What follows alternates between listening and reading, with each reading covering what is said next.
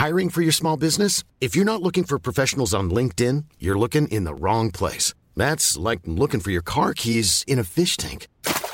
LinkedIn helps you hire professionals you can't find anywhere else, even those who aren't actively searching for a new job but might be open to the perfect role. In a given month, over 70% of LinkedIn users don't even visit other leading job sites. So start looking in the right place. With LinkedIn, you can hire professionals like a professional. Post your free job on linkedin.com slash people today. Bonjour à toutes et à tous et bienvenue dans Titre. Titre, c'est le podcast qui à chaque épisode vous fait découvrir un roman avec son auteur en l'abordant et en le racontant par son titre. Pour ce nouveau numéro, j'ai le plaisir de recevoir Philippe Besson. Bonjour. Bonjour Léa. Philippe Besson, vous êtes écrivain, auteur d'une vingtaine de romans dont Ceci n'est pas un fait divers, Son frère et Arrête tes mensonges, tous deux adaptés au cinéma. Nous vous recevons aujourd'hui pour votre dernier roman Un soir d'été, publié aux éditions Julliard. Merci beaucoup d'être avec nous. Merci pour votre invitation. Un soir d'été, c'est un roman inspiré de votre vie, et plus précisément d'un événement qui est survenu quand vous aviez 18 ans. Le narrateur, comme chaque été, passe ses vacances à l'île de Ré chez son ami François. Avec leur bande de copains, cinq garçons et une fille, ils profitent de l'insouciance de leur jeunesse. C'est le début des premières relations amoureuses et sexuelles, des premières cigarettes, des premières sorties en boîte, du permis de conduire. Bref, la vie est douce et insouciante, Pourtant, un événement dramatique va venir percuter leur été et bouleverser leur vie. Un soir d'été décrit avec beaucoup de justesse l'insouciance, l'indolence et la frivolité de la jeunesse, jusqu'au point de bascule qui fera que rien ne sera plus jamais comme avant. Alors, Philippe Besson, pourquoi avoir choisi ce titre, Un soir d'été? Ben Précisément parce que je voulais saisir un moment. Je voulais saisir un instant, un instant de bascule, comme vous l'évoquiez, ce moment particulier où tout d'un coup euh, tout change autour, euh, la vie n'est plus la même après. Et euh, donc il fallait trouver cette, cette idée de, de la temporalité. Donc euh, voilà pourquoi un soir d'été, parce que c'est un soir d'été dans une boîte de nuit que euh, les choses vont changer pour cette bande de jeunes gens insouciants et indolents. Et puis cette idée du moment aussi, c'est c'est l'idée de ce temps de nos vies où précisément nous sommes dans la vacance, dans, oui, dans une forme d'insouciance parce qu'on a 18 ans, parce que rien n'a d'importance, parce que tout semble possible, parce qu'effectivement on est d'abord guidé par euh, ces hormones et par euh, l'idée de se dire euh, tiens cet après-midi je vais à la plage, ce soir je vais au café, au bar et, et cette nuit en boîte et c'est à peu près tout. Et la vie se résume à peu près à ça et on a des amitiés qui sont parfois anciennes et, certaines beaucoup plus récentes mais elles sont presque sur le même plan et on a des amours naissantes, balbutiantes, parfois échouantes. Euh, et ça raconte ça, et ce moment-là très, très ineffable, très suspendu, qui s'appelle la fin de l'adolescence. Et puis parce que, euh, j'utilise la formule un moment dans le livre, parce que rien ne m'émeut davantage que la douceur du soir l'été. Je trouve que c'est, euh, il y a ça un moment dans le livre, juste avant qu'il n'aille vers l'endroit où tout va mal se passer. Euh, ils sortent sur une petite place euh, qui s'appelle la place des Tilleuls sur l'île de Ré. Et, euh, et, le soir est doux et la nuit est en train de tomber. Et c'est très agréable. Il y a comme ça une espèce de, de joliesse, d'élégance, de facilité dans l'air, de légèreté. et j'aime ça, ce moment-là, pendant les vacances. Donc c'est pour ça que ce titre a été choisi. Un soir d'été s'inspire de votre histoire personnelle. C'est pas caché dans le livre, c'est d'ailleurs révélé avec beaucoup de pudeur. Qu'est-ce qui vous a incité à raconter cette histoire presque 40 ans après les faits? Bah D'abord, j'avais envie de revenir au récit autobiographique que j'ai assez peu pratiqué néanmoins, puisque j'ai dû faire 22 ou 23 livres et euh, je, n'ai fait que, si je puis dire, trois récits autobiographiques. Et j'ai mis beaucoup de temps d'ailleurs avant d'y venir, puisque j'ai dû écrire, oui, une quinzaine de romans avant de faire mon premier texte autobiographique qui était Arrête avec tes mensonges. Euh, et, euh, j'avais aimé cette idée-là, cette idée de, raconter un peu de soi, mais non pas par nombrilisme. Enfin, je peux être nombriliste, mais en l'occurrence, là, c'était pas ça. j'ai de l'ego comme tout le monde, mais je le place pas là, en l'occurrence. ce qui m'intéresse, c'est quand votre histoire personnelle peut faire littérature quand votre aventure intime peut euh, toucher à une forme d'universel. C'était, me semble-t-il, le cas avec euh, Arrête tes mensonges. Et là, c'était euh, ce que j'avais envie de retrouver, parce qu'on a tous eu 18 ans un jour, on est tous passés par ce moment-là où l'enfance nous a quittés, on se dirige vers l'âge adulte, on essaie de retenir un peu de ce temps de l'adolescence et de l'insouciance, mais on sent bien que ça va finir dans pas longtemps. on est en équilibre comme ça, et... Et, je voulais raconter ça parce que tout le monde l'a vécu et aussi parce que euh, on est tous transformés par des événements extérieurs. C'est-à-dire qu'à un moment ou à un autre dans nos vies, il y a quelque chose qui nous arrive d'accidentel, qu'on n'a pas décidé. Ça peut être la maladie qui nous tombe dessus, ça peut être un accident, ça peut être euh, voilà ce qui arrive dans le livre, un fait divers, ou euh, bon, une mauvaise rencontre, ou une excellente rencontre, peu importe, en tout cas, quelque chose qui fait que la trajectoire de nos existences s'en trouve modifiée. Et, c'est ce qui, moi, m'est arrivé dans l'été de mes 18 ans, donc j'ai voulu le raconter comme ça. Voilà. Et puis, puis c'était une façon aussi de rendre hommage euh, aux années 80, qui, qui, redeviennent, paraît-il, très à la mode, qui sont très vintage et très, très tendance. Euh, alors moi, ça m'amuse que ce soit comme ça, parce que moi, c'était les années de ma jeunesse, donc euh, je l'ai trouvé à la fois formidable et un peu bizarre, mais, mais bon, c'était aussi voilà, une façon de, raconter la bande-son de cette époque-là et aussi les, les fringues de cette époque-là, qui n'étaient pas toutes du, du meilleur goût, hein, disons-le.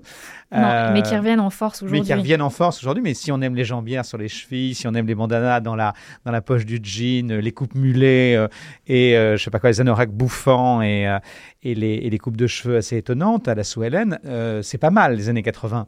et puis si on aime, je sais pas, début de soirée ou je sais pas, enfin des chansons un peu comme ça, c'est c'est ça aussi les années 80. Alors c'était aussi Rita Mitsuko, euh, c'était aussi euh, Étienne Dao et plein de gens très bien. Mais, mais voilà, mais je voulais en tout cas raconter ça, parce qu'on a traversé ça, encore une fois, en ne sachant pas, quand vous traversez un présent, vous n'imaginez jamais ce que l'histoire en gardera. Donc pour nous, c'était notre présent, point. Donc elle n'était euh, ni joyeuse, ni pas joyeuse, ni vulgaire, ni pas vulgaire. Ces années-là, c'était nos années, nos années à nous, point. Et elles sont devenues cela dans l'imaginaire collectif. J'ai d'ailleurs vu qu'il y avait un sondage il n'y a pas longtemps. On demandait aux gens dans quelle époque vous aimeriez vivre. Ils ont répondu dans les années 80. Ce livre, c'est aussi ça. C'est aussi cette façon de, rendre hommage à un moment euh, qui a forcément compté, qui est formateur. Mais justement, avant le soir d'été qui sera le point de bascule, qu'est-ce que vous avez voulu raconter de cette jeunesse et de cette époque, les années 80, à travers tous les soirs que vous décrivez? Il y, avait cette idée euh, chez nous, chez, comme beaucoup de jeunes gens, euh, d'un état de grâce, je ne sais pas comment dire, c'est-à-dire qu'en fait, euh, on se sentait, on se sentait en sécurité d'une certaine manière au sens euh, il allait rien nous, nous arriver. Alors c'était d'ailleurs parfois pour le pire, parce qu'on aurait aimé qu'il nous arrive des trucs.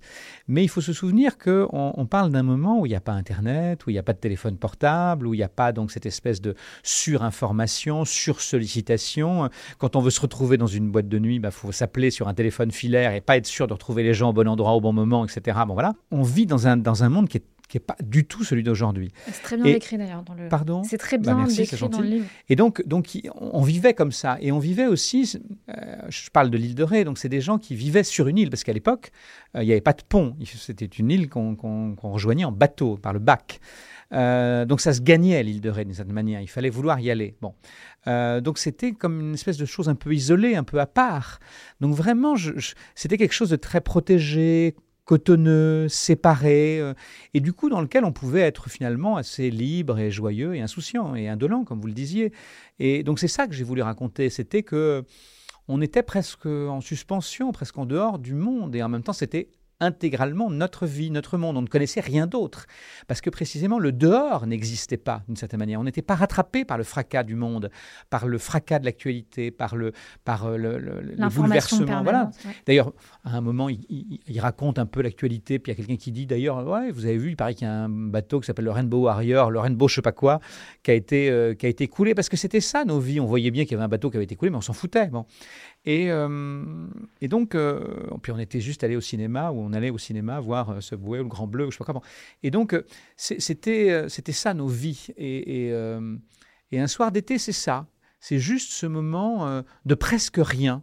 Au fond, il y avait un élan chez moi qui était presque comme un élan à la Françoise Sagan, c'est-à-dire raconter le presque rien, raconter l'instant, fait d'être dédié à l'instant, euh, le fait que rien d'autre n'a d'importance que cela, et être dans la chaleur, dans l'oisiveté, dans le désœuvrement, dans la glande, euh, voilà, et, et puis aller vers des gens qu'on ne connaît pas, parce qu'il y avait aussi ça, il y avait cette idée que les mélanges étaient possibles. Il n'y avait pas de distinction de classe. Euh, on arrivait là-bas et quand on se retrouvait dans une boîte de nuit sur l'île de Ré, il y avait les locaux, il y avait les gens de l'île de Ré, et puis il y avait des gens en vacances qui étaient parfois des Parisiens, qui appartenaient parfois donc à un monde différent d'une autre, à des classes sociales différentes de la nôtre. D'ailleurs, c'est le cas dans, le, cas dans, le livre, c'est mm. qu'effectivement Marc et Alice sont des gens qui viennent d'un autre monde, qui n'est pas, qui est pas le nôtre, qui n'est pas le mien.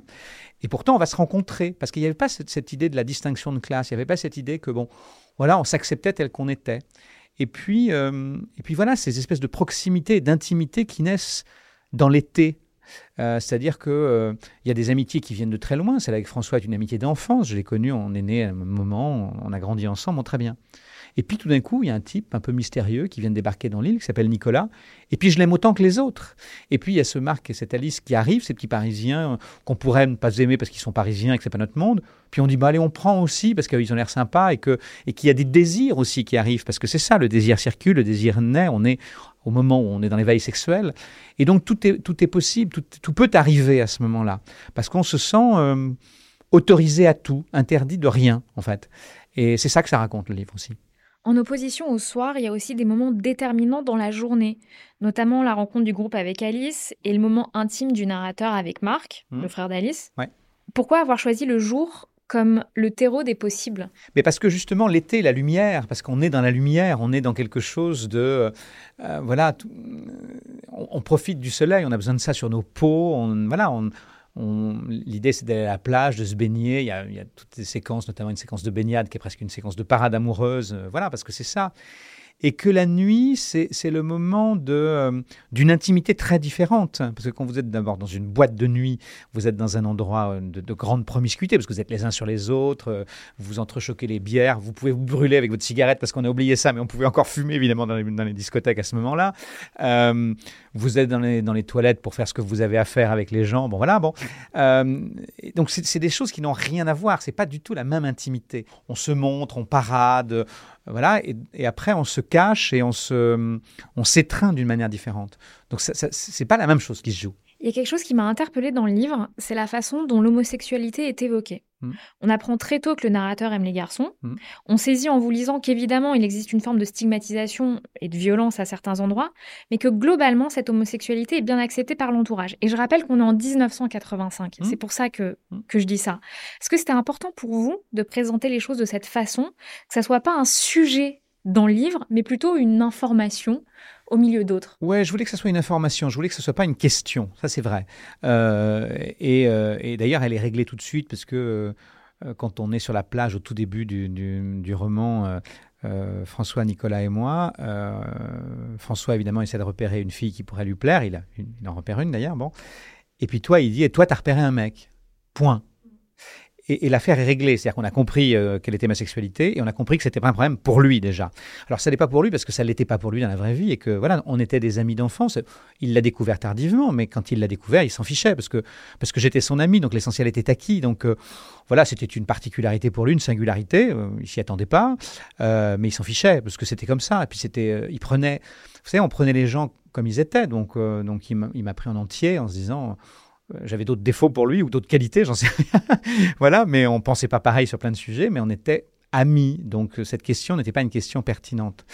Et puis, euh, mais en même temps, il y avait quand même chez nous et chez moi et chez Marc, avec qui je vais entamer une relation, quand même la conviction et la compréhension instinctive, presque animale, qu'il fallait pas non plus quand même se montrer trop. C'est-à-dire qu'on avait le droit de le vivre, mais qu'il fallait pas la ramener non plus. Donc quand on est dans la discothèque, euh, on sait qu'on a envie de s'embrasser, mais qu'on ne va pas le faire. Parce que là, il y a une foule devant nous et qu'on ne sait pas comment une foule peut réagir. Parce que pour le coup, un individu, les gens pris individuellement, ça peut aller. Euh, la meute, la foule qui devient une meute, c'est beaucoup plus inquiétant. Euh, parce que je ne repeins pas la vie en rose d'une certaine manière. Je sais qu'il il y, avait à l'époque beaucoup d'homophobie, qu'il y a encore euh, aujourd'hui en France, en 2024, beaucoup d'homophobie. Je rappelle qu'il y a dix ans de ça, euh, en France, il y a un million de gens qui défilaient dans la rue euh, pour s'opposer au mariage pour tous, en expliquant, m'expliquant à moi que si je voulais épouser mon compagnon, je pouvais tout aussi bien épouser un chien, d'accord? Et c'était quoi? Ces gens-là, c'était une meute, c'était une foule, parce qu'ils se donnaient du courage à plusieurs, voilà et, euh, et, ils cachaient leur lâcheté à plusieurs, surtout leur, euh, leur ignominie à plusieurs. Bon. Donc on savait ça quand même, on savait qu'il fallait quand même faire attention. Mais entre nous, entre jeunes gens de 18 ans, c'était pas un sujet. D'ailleurs, souvent, entre jeunes gens de 18 ans, c'est pas un sujet. Et donc, euh, donc c'est ça que j'ai voulu raconter aussi. Ce soir d'été, qui est dramatiquement déterminant, Hmm. qu'est-ce qu'il change dans le processus de construction de jeunes gens de 18 ans et qu'est-ce qu'il a changé pour vous à titre personnel? C'est la fin de l'innocence. C'est euh, juste avant ce moment-là, on est, comme j'ai dit, insouciant, joyeux, futile, frivole. Tout va bien, on s'en fout, on s'amuse. Voilà, on pense à boire, à baiser, point. Et puis juste après, juste après euh, la fin de la chanson, pendant laquelle le drame se produit, on comprend que euh, d'abord on a été inconscient, qu'on n'a rien vu, rien entendu, rien perçu, rien compris, euh, que quelque chose s'est peut-être joué sous nos yeux et qu'on l'a pas vu venir, qu'il y avait quelqu'un qui était peut-être en train de se noyer et qu'on l'a pas compris, euh, que quelqu'un nous a peut-être appelé à l'aide et qu'on l'a pas entendu. Euh, et on se dit, mais comment on a pu être aussi naïf ou aussi égoïste, aussi, voilà, centré sur nous-mêmes et pas sur euh, quelqu'un d'autre qui peut-être avait besoin de nous. Et, euh, et puis, ça nous fait prendre conscience de la valeur de la vie, en fait. Parce que la vie, ça n'a pas d'importance à ce moment-là. Nous, on pense qu'on vivra toujours. Quand vous avez 18 ans, euh, vous vous dites que vous avez le temps devant vous et la vie devant vous, ce qui cas d'ailleurs. Et puis là, tout d'un coup, ça vous explique que non. Vous l'avez pas, la vie devant vous. En tout cas, c'est possible que vous ne l'ayez pas. Que, que les possibles se referment. Tout d'un coup, que, en fait, ça a un prix, la vie, que, et que c'est fragile. Et que ça peut, ça peut s'évanouir, s'estomper comme ça. et, et la vie telle qu'on la connaît Oui, absolument. aussi. Il n'y a pas que la vie en Absolument, soi, il y a que la, la vie, vie, la vie telle qu'on la connaît. C'est-à-dire qu'il y a l'idée qu'effectivement, après, on ne pourra pas avoir la même inconscience. On ne pourra pas euh, se comporter de la même manière. Et surtout, on va transporter ça avec nous. C'est comme si on était lesté. C'est pour ça qu'on va vers l'âge adulte à ce moment-là. Parce qu'un adulte, c'est quelqu'un qui porte une valise un peu lourde. Un adolescent, c'est quelqu'un qui voyage léger. Euh, et tout d'un coup, voilà, on, a des valises. On, a, on, sait que ça va être... euh, ça va être la vie sérieuse. Voilà, c'est ça qui se passe à ce moment-là, dans nos vies et dans le livre. C'est ce que vous avez voulu raconter du point de bascule, de quand la banalité vient, d'être, vient être percutée par l'inattendu. Oui, bien sûr, c'est ça, c'est ça que ça raconte. Le livre, c'est absolument ça. C'est de dire comment euh, vous êtes dans un truc très ordinaire et très simple, et voilà, et, et tout d'un coup, tout change autour. Juste parce qu'il se passe ça que vous n'avez pas vu venir. C'est la fin de la candeur. Oui, c'est ça, c'est la fin de la candeur, de l'innocence. Un soir d'été, ça parle aussi du sentiment d'incompréhension et d'inachevé.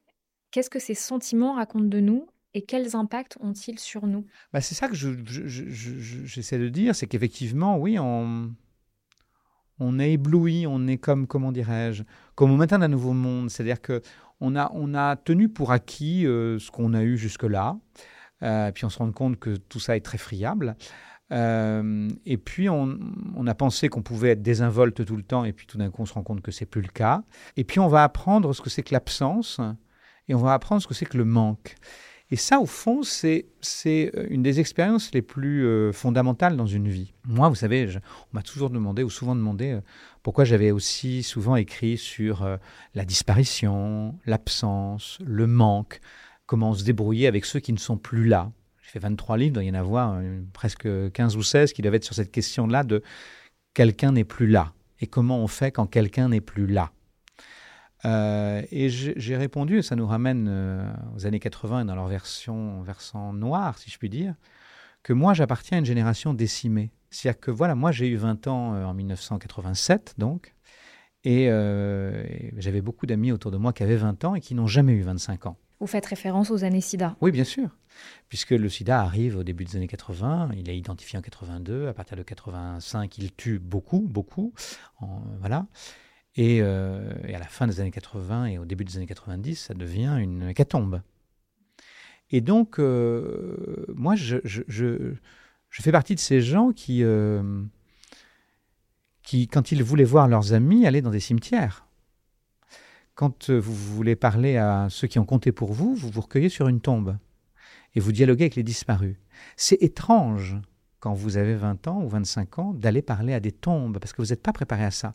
La mort, ça touche les vieux quand vous avez 18 ans. Ça vous touche pas vous. Et donc, euh, quand, quand tout d'un coup ça vous, ça vous arrive et que vous avez l'impression que vous êtes sur un champ de bataille et qu'il y a des tireurs couchés en face qui, euh, qui tire au fusil et que ça tombe à côté, et que ça pourrait très bien euh, vous atteindre vous, la balle. C'est ça, vous avez eu peur pour votre vie Bah, à ce bien moment-là? sûr. Vous, vous vous dites pourquoi d'ailleurs, ce qui est très étrange, vous vous dites pourquoi pas moi? Pourquoi moi j'ai été épargné finalement? Parce que je n'ai pas, pas été tellement plus prudent que les autres. hein. Et, euh, et donc vous vivez avec ça quand même. C'est-à-dire que vous découvrez ce que c'est que la disparition, ce que c'est que la mort et l'absence et le manque.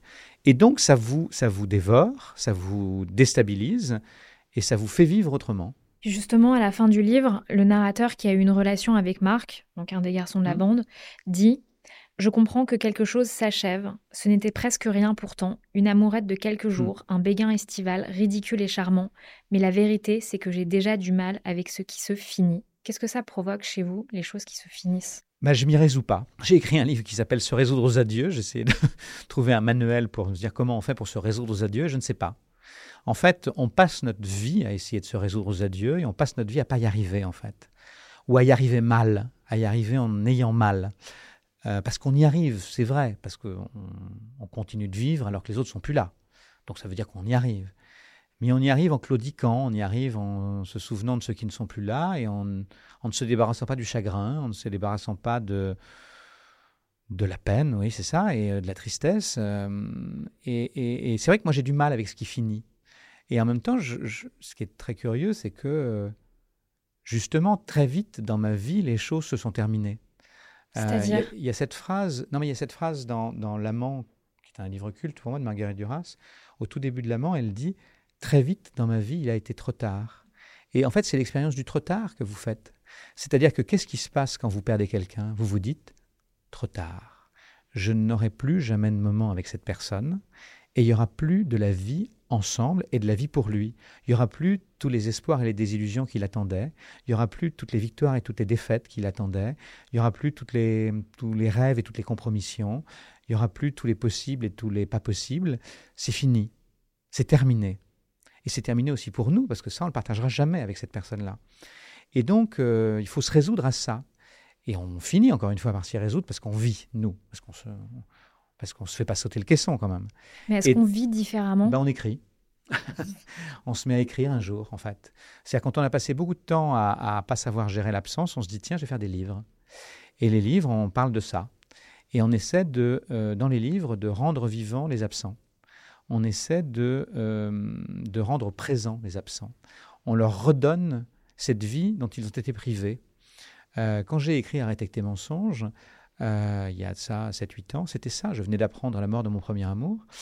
Et je me disais, euh, si moi je ne raconte pas sa vie, cette vie sera passée inaperçue. C'est une vie passée sous les radars, une vie vécue pour rien, dont personne ne saura rien, jamais. Et donc je me suis dit, il faut que moi je la raconte, cette vie, parce qu'elle mérite d'être euh, racontée, d'être connue.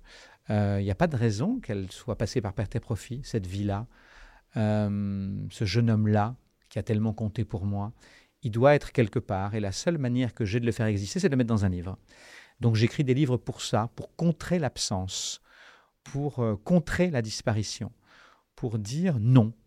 Euh, oui, les, les gens ont disparu, mais ils sont quelque part dans un livre, et je continue de les chercher.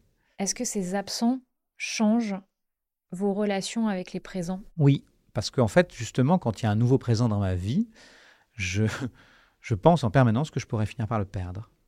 Et donc, ça donne euh, à la fois un terrible sentiment de possible finitude, donc ça vous ronge, c'est pas agréable, et en même temps, ça vous fait bouffer les choses, ça vous fait bouffer la vie. C'est-à-dire qu'il y a un moment où vous vous dites, ben, faut que j'en profite au maximum tant qu'ils sont là, parce que ça pourrait ne pas durer. Et donc, ça vous décuple votre énergie, ça vous décuple votre appétit, ça vous décuple l'envie d'être avec l'autre. Donc, euh, ça fait que rien n'est fade. Euh, tout est démesuré, tout est décuplé, encore une fois. Voilà, donc ça, ça fait ça, mes relations. Alors, elles sont parfois un peu, peu étranges et parfois un peu mouvementées, parfois, mais je préfère ça à la fadeur. Dans le livre, les femmes ont une place intéressante. Hmm Elles décèlent des choses que les garçons ne voient pas, ne comprennent pas Oui. forcément. Est-ce que c'était important pour vous de souligner la maturité des femmes, notamment à cet âge-là? Oui. Bah, D'abord, il y a, y a deux personnages féminins importants dans le livre. Il y a le personnage d'Alice, qui est quelqu'un, au fond, qui s'en laisse pas compter. C'est-à-dire que elle, elle, euh, elle choisit où va son désir et où son désir la guide. Elles mènent totalement la danse. Absolument. Elle mène la danse Et, euh, et quand il y a un garçon qui s'approche d'elle, elle, si elle décide que c'est pas lui, c'est pas lui. Et si elle décide qu'elle en veut un autre, c'est un autre. Et donc il y a ça. Euh, et puis elle est, elle est aussi euh, quelqu'un qui est peut-être plus éduqué, plus cultivé que nous, parce que voilà, elle a, plus lu, elle a, elle a vécu à Paris, elle vit à Paris, et donc nous, on est quand même des ados mal dégrossis, on est des petits provinciaux crottés, euh, on ne sommes jamais sortis de nos cambrousses, parce que c'est un peu ça qu'on est quand même. Hein. Et elle, elle a déjà vécu quelque chose, alors qu'elle est plus jeune que nous, parce qu'elle n'a pas tout à fait 18 ans, elle. Et donc, donc il y, a cette idée-là, il y a cette idée qu'elle euh, est plus mûre que nous. C'est elle qui, est, qui a la maturité. Puis il y a un autre personnage qui a énormément d'importance pour moi qui s'appelle Virginie, qui est la petite sœur de elle est géniale. Bah oui. Parce que elle, en fait, elle a la préscience des choses. En fait, elle, elle voit tout, elle comprend tout avant tout le monde. Et je voulais être ce personnage-là. Je voulais absolument qu'il y ait ce personnage qui, est, qui, qui comprend tout. C'est-à-dire que quand elle va voir le narrateur, moi, et elle lui parle de son histoire avec Marc, alors que l'histoire n'a pas commencé. Elle dit donc, donc, tu vas coucher avec lui ou pas? Et moi, à ce moment-là, je ne me suis même pas encore posé la question. Et elle, elle est déjà en train d'essayer de bon, à quel moment ça va se passer, etc. Donc elle a, son coup d'avance. Et puis quand le drame surgit, eh, c'est elle qui dit ouais, enfin bon, on savait que ça finirait comme ça. Hein.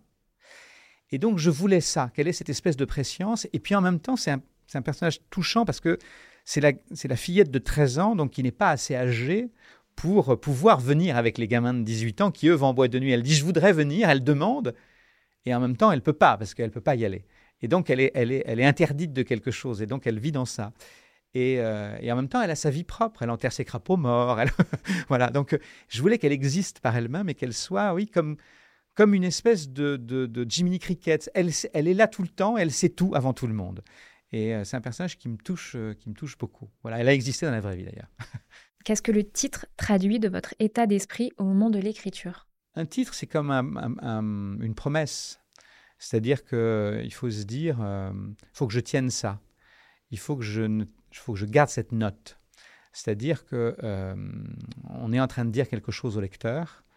Euh, il ne faut pas qu'on s'en éloigne. Il ne faut pas qu'on s'égare.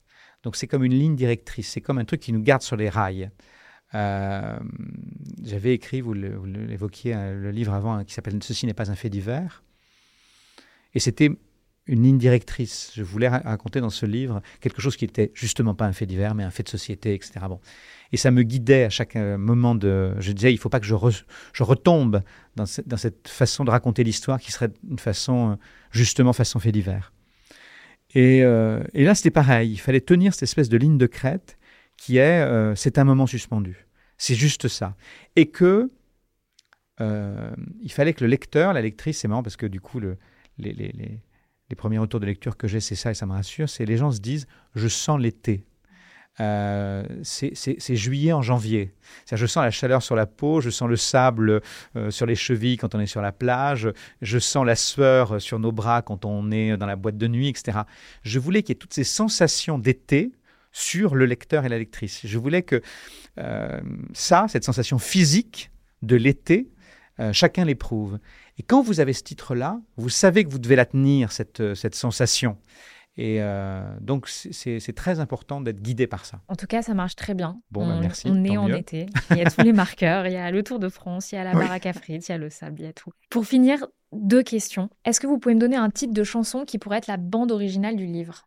Peut-être Marcia Baila, qui est une chanson d'Erita Mitsuko que j'évoque à un moment et, et qui passe dans la boîte de nuit et qui est la dernière chanson qui passe avant euh, le drame, et parce que ce qui est joli dans Marsa Baila, c'est que c'est une chanson sur laquelle on a tous dansé, qui est une chanson joyeuse. Voilà, il y a quelque chose comme ça de très... Mais quand on... ça parle quand même juste d'une danseuse qui meurt d'un cancer. Euh, donc c'est le, contenu de la chanson est épouvantable d'une certaine manière. Et en même temps, c'est très joyeux. Et ça raconte ça, au fond, que nous dansons tous au bord d'un volcan. Et c'est ça que le livre raconte. Quand on est dans cette boîte de nuit, on danse tous en ne sachant pas qu'on est au bord d'un précipice, que nous ne dansons pas dans une boîte de nuit, mais au bord d'un précipice. Et Marcia Baila, d'Erita, c'est vraiment ça. Si on peut s'amuser, être très joyeux et danser, et danser jusqu'à l'épuisement, sauf qu'à la fin, on meurt. Voilà. Et pour terminer, un titre d'ouvrage qui vous a marqué? Ben, Bonjour Tristesse. Françoise Sagan, j'évoquais euh, Françoise Sagan. Parce que là aussi, d'abord, quel titre? Bonjour Tristesse, bon, c'est une phrase d'Éluard, mais, mais, euh, mais tout est dans le titre. C'est-à-dire qu'il y a, le, encore une fois, presque cette idée de l'éveil et cette idée de quelque chose qui finira mal, quoi qu'il arrive. Merci beaucoup Philippe Besson d'avoir été avec nous aujourd'hui. Je rappelle que votre livre Un soir d'été est publié aux éditions Julliard et merci à vous tous de nous avoir écoutés.